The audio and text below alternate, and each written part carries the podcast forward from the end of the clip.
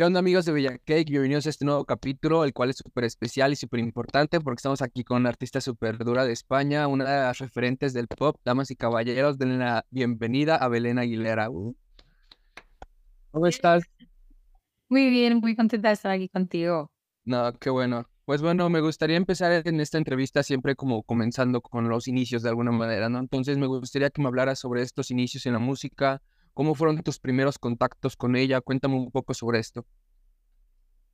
Bueno, yo la música eh, me quiero dedicar a ella desde que nací. Yo creo, no, no tengo, como que no tengo recuerdo de haber querido ser nada más. De hecho, mi, familia siempre me dice que de pequeñita, eh, yo siempre decía quiero ser cantante, quiero ser cantante, quiero ser cantante, siempre había querido ser. Claro, lo que pasa es que de repente una crece y yo no tenía ningún tipo de contacto con nadie, no tenía ningún pie dentro de la industria musical, digamos, no tengo contacto con productores, no tengo contacto con nada. Me encuentro que soy una chica que toco el piano y no sé hacer nada más, digamos.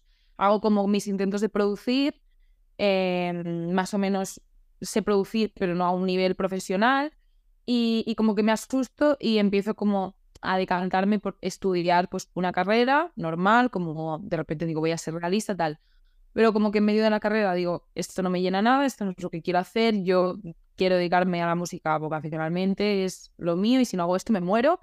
Entonces, pues lo único que puedo hacer, que es lo que está en mi mano, es empezar a compartir mi música en redes. Eh, bajo el nickname de, de Grande Piano, que no, no, o sea, sí que es verdad, a ver, no, no tenía ningún problema en mostrar como mi nombre real, ¿no? Pero como era una chica que hacía covers y todavía no había mm, eh, no había como lanzado mi proyecto, en plan mis propias canciones, pues era de grande piano y ya cuando empecé con mis con mi proyecto personal de lanzar álbum, o sea, singles, canciones, al final discos y tal, pues ya ahí sí que, que puse como Belén Aguilera y ahora soy Belén Aguilera y, y me dedico a esto y estoy muy contenta. Qué bueno, y no, y estás rompiendo ¿no? en, en esta industria de la música y eso es muy bueno justo cuando estabas haciendo covers, ¿cómo fue este proceso de ya empezar a componer tu propia música, salir como Belén Aguilera, ya mostrar una propuesta diferente a la de, de Girl the Piano? Pues como todo fue un cambio y como todo cambio a la gente le gusta y no le gusta. Es decir, em, pues hubo mucha gente que me dijo que si yo dejaba de hacer covers que no me iba a escuchar nadie, que si mm, cambiaba tan radical. Bueno, la gente es que no tiene nada más que hacer que a veces criticar, ¿no? Digamos. Y, y entonces, eh, pues eso, hice, aún así yo hice el cambio, me estoy muy orgullosa porque como que dejé esa parte atrás, eh, aunque había mucha gente que evidentemente me seguía solo por esa parte, y al final cuando uno cambia tiene que saber cómo desprenderse de lo que de lo que ya no le hace bien, que igual es ese sector de público, ¿no? Que, si alguien solo te quiere por eso, pues al final no vas a quedarte haciendo eso toda la vida solo para contentar a X gente.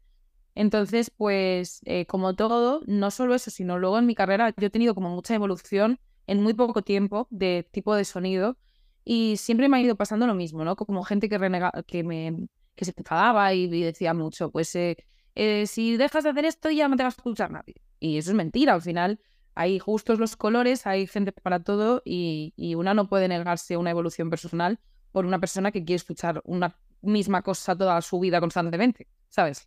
Claro, sí, de hecho desde que vas empezando, o sea, te das cuenta de que sí estás en una evolución en cada una de tus etapas y eso es bueno porque vas encontrando diferentes sonidos, ¿no? Y te vas acoplando a, a diferentes ritmos y todo esto y eso es muy importante porque habla de tu versatilidad, ¿no?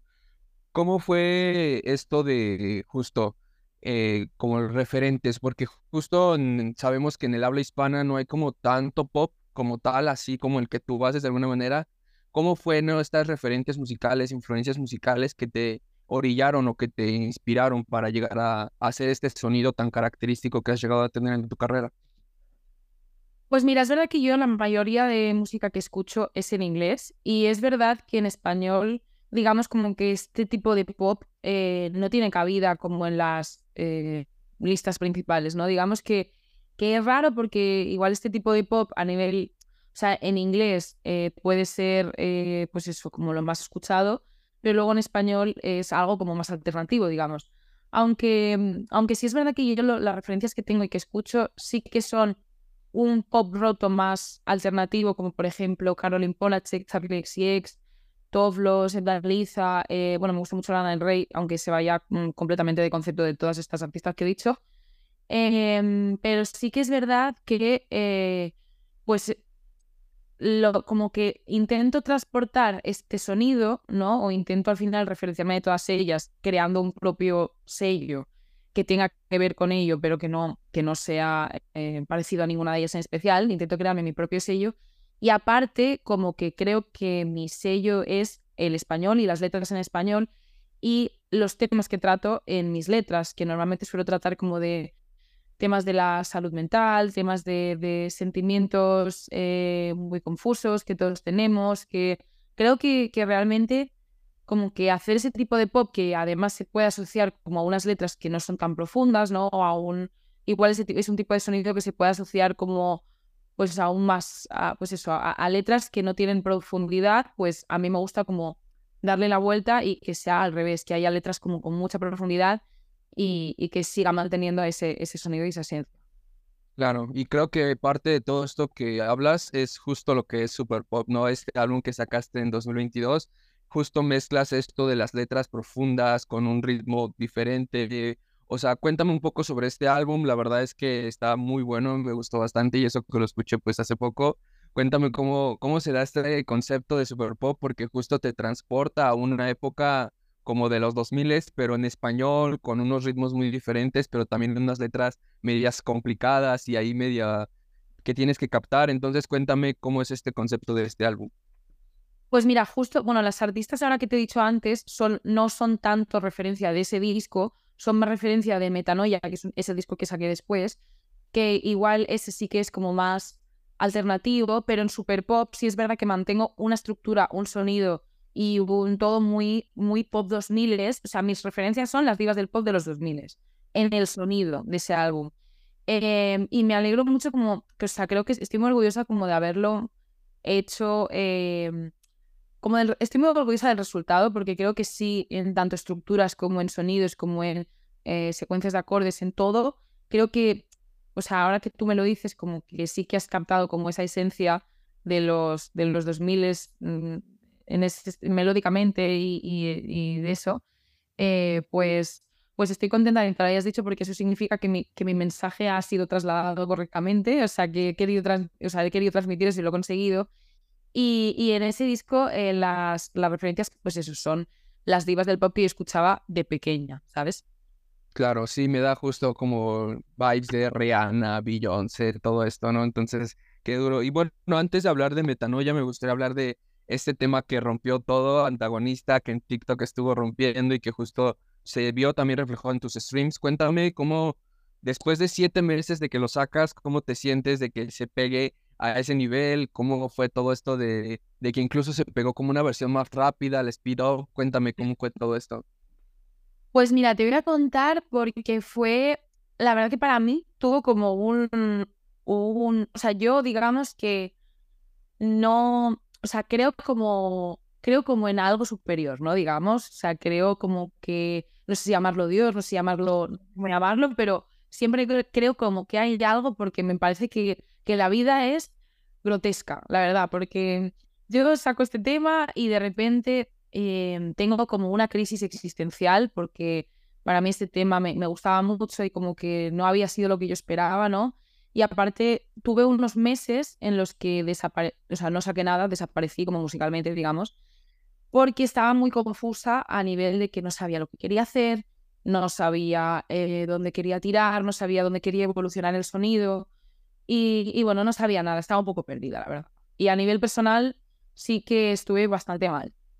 Pero luego, a partir de esa etapa, eh, todo como que se me ordenó empecé a escribir de, cuando había estado tan mal, empecé a, encontrar otro sonido, empecé a, compactarlo, empecé a empezar a trabajar con gente que, que, me valoraba mucho y que, y que yo a ellos también. Entonces, como que todo, todo, lo preparabas todo como para que en 2023, este año, pudiese salir. Y, y en 2023, cuando fuimos con todo este proyecto, de repente antagonista como que pega un subidón y empiezo a, pues eso, es súper viral, de repente eh, que antagonista fuese tan viral le da, da cabida a que mi proyecto de este año se haya conocido un montón. Em, he llenado festivales, he llenado conciertos, he llenado muchísimas eh, salas y ha sido mi mejor año laboral eh, que he tenido nunca. Entonces, eh, pues eso, para mí antagonista y lo del el revuelo este de, de, la viralidad viene como en un momento para mí como si fuese algo divino, ¿no? En plan, como, como una señal del universo de decirme, muy, muy bien hecho, muy bien seguido, pese a las dificultades, ¿sabes? Qué, bueno que te pasó todo esto. Y bueno, ahora sí me gustaría hablar de Metanoia, este EP que salió este año, que te transporta muy cañón hacia tipo una disco, porque juegas con la electrónica, el pop, todo esto, pero sigues sin manteniendo esto de las letras, ¿no? Son, haces referencia a muchas cosas, tienes lo de Galgo, Paz, todo esto. Cuéntame sobre este EP, cómo fue el proceso de ya evolucionar, de tener un sonido en y cambiarlo un poco más hacia este sonido de metanoia, un poco más movido. Cuéntame un poco sobre esto. Pues mira, sí, em, justo eh, encaja lo que te digo eh, en que entre el periodo de transición de super pop a metanoia, digamos que yo tengo como este periodo de meses de, de igual de confusión, ¿no? De, no sé qué hacer, no sé hacia dónde tirar, no sé hacia dónde tal. Entonces son unos meses que como toda esta confusión me vuelca en una tristeza de, de pensar que igual ya no sé hacer nada más o no sé transformarlo en nada más, entonces como que me siento mucho más rota, mucho más sensible, mucho más triste, mucho más tal, y de repente yo noto que vuelco esa, esa manera de sentirme y esa manera como de madurar eh, un tipo de sonido en el sonido. ¿Sabes? Como llevaba mucho tiempo intentando producir cosas que no me convencían y de repente fue a partir de una canción de Metanoia que hablaba como de de esta confusión de no se llama isla de quién soy, como de no, de, de como realmente no, no identificarte en un momento de tu vida contigo mismo, de no saber quién eres, no tener ni idea, de repente como, como que fue una canción en la que vomité cómo me sentía y, y gracias a eso, a poder expresarme, encontré un sonido que, que pude materializar luego con todas las otras canciones. Y todas las otras canciones hablan de todo este momento de mi vida que me he sentido así y y gracias a este momento de mi vida he podido configurar como este nuevo sonido que es como una especie de hyperpop, ¿no? Eh, es un pop pues eso, más distorsionado, más roto, eh, más movido en cierta manera, más, pues eso, un pop distorsionado. Claro, sí, siento que en este EP le diste un poco de peso más a la producción y a la composición y no, no quizá tanto como a los otros aspectos y eso pues explota porque lo escuchas y te transporta, te digo, una disco a sentirlo así no me imagino yo cómo debe ser escuchar todo este disco en una disco, en, una, en un antro, porque seguro está así súper, súper duro, ¿no? Sí, y, en, un concierto, en un concierto. En un concierto me lo imagino también, sí, sí, sí, claro. Aparte, como hay lo, lo que otra, otra cosa que quería añadir es que una cosa que quería reflejar mucho en Metanoia, normalmente cuando una persona está como muy triste y compone una canción triste, suele, o, muy dura, ¿no? Con una letra muy dura, suele tener un una acompañamiento muy soft, ¿no? En plan rollo cuando una canción, eh, una balada triste, de repente es como un piano, un violín, un tal, y yo dije, si lo que te estoy contando es para mí tan duro, ponle un bombo a nevas, pum, pum, pum, pum. O sea, claro, o sea, por ejemplo, a mí la de Paz, a mi persona altamente sensible, a mí es la favorita y me encanta porque escuchas la letra y es súper triste, pero el ritmo está como para ponerte a bailar. Es como, para mí era como una manera como de, de, contar algo duro y que el sonido fuese tan duro como lo que te estoy contando, ¿sabes? Claro quería como hacer el paralelismo, no quería de repente contarte algo duro, eh, que para mí era muy duro con un pianito de fondo, ¿sabes? Quería que tú sintieses el pum, pum, pum en, y que realmente te, te activase, ¿sabes? Sí, justo, justo. Pues bueno, ahorita ya andamos un corto de tiempo, entonces me gustaría para terminar casi que me cuentes un poco sobre el reciente sencillo que acabas de sacar, Mr. Hyde. Cuéntame cómo se da este como composición, como tema y producción y cuéntame un poco sobre esto. Pues mira, yo Mr. Hyde la he trabajado como, como he trabajado las otras canciones de Metanoia. Creo que es una canción que quería sacar este año porque es el año de Metanoia y quería cantarla en los shows de Metanoia. Entonces, para mí ha sido, en tanto a nivel composición como a nivel producción, ha sido muy, muy, muy, muy similar el hacerla. Eh, entonces, quería, como a modo de regalo de, de fin de año, de Navidades, lo que fuese, como dar como un poco más de este sonido antes de cerrarlo, antes de que empezase el 2024, a, a mi gente y, y, poderlo disfrutar en, en, unos, en unos shows que estoy haciendo ahora, que están siendo sold outs increíbles y, y eso, es, eso, es lo que, eso es lo que quería. Simplemente es un single que no forma parte como de algo más grande, digamos. Es, es solo a modo de single y simplemente quería como seguir explorando el sonido de metanoia, pero como en otro, en otro, en otro tema que además no tiene nada que ver tampoco porque mm, es un, es un Jersey Club. O sea, le añado otro tipo de, de, base que no tiene nada, nada parecido a, a, metanoia, pero a la vez sí que tiene cohesión y coherencia, ¿sabes? Qué, qué, qué duro. Y sí, la verdad es que es un tema justo que tiene un poco la misma vibe de metanoia y creo que está bien como single, ¿no? Pues bueno, ya para terminar, me gustaría que le dieras un consejo principalmente a las mujeres que están empezando a hacer música, que están buscando su camino en la música. ¿Qué les podrías decir? Uf, eh, primero de todo que lo siento mucho, porque siendo mujer es mucho más difícil. Eh, que lo siento mucho por tu dolor, siento mucho si a veces sientes que es muy difícil y que y que no lo vas a conseguir, pero que yo creo que, que lo más importante es ser fiel a lo que uno siente. Eh, que te sobre todo si eres una mujer en la música, te diría que te rodees de las personas que mejor vibra te den, que nosotros tenemos una intuición de oro. Entonces, rodéate de gays y chicas, por favor, y eh, espero que no te hagan daño. Y si te hacen daño, escribe un mensaje que vamos a quemarle la casa bien. pues bueno, te agradezco mucho esta entrevista. La verdad es que es muy bueno tu proyecto y pues te agradezco por, por estar aquí, por tomarte el tiempo. Gracias a ti. Me ha encantado la entrevista, ¿eh? Gracias. Un besito. Chao, chao.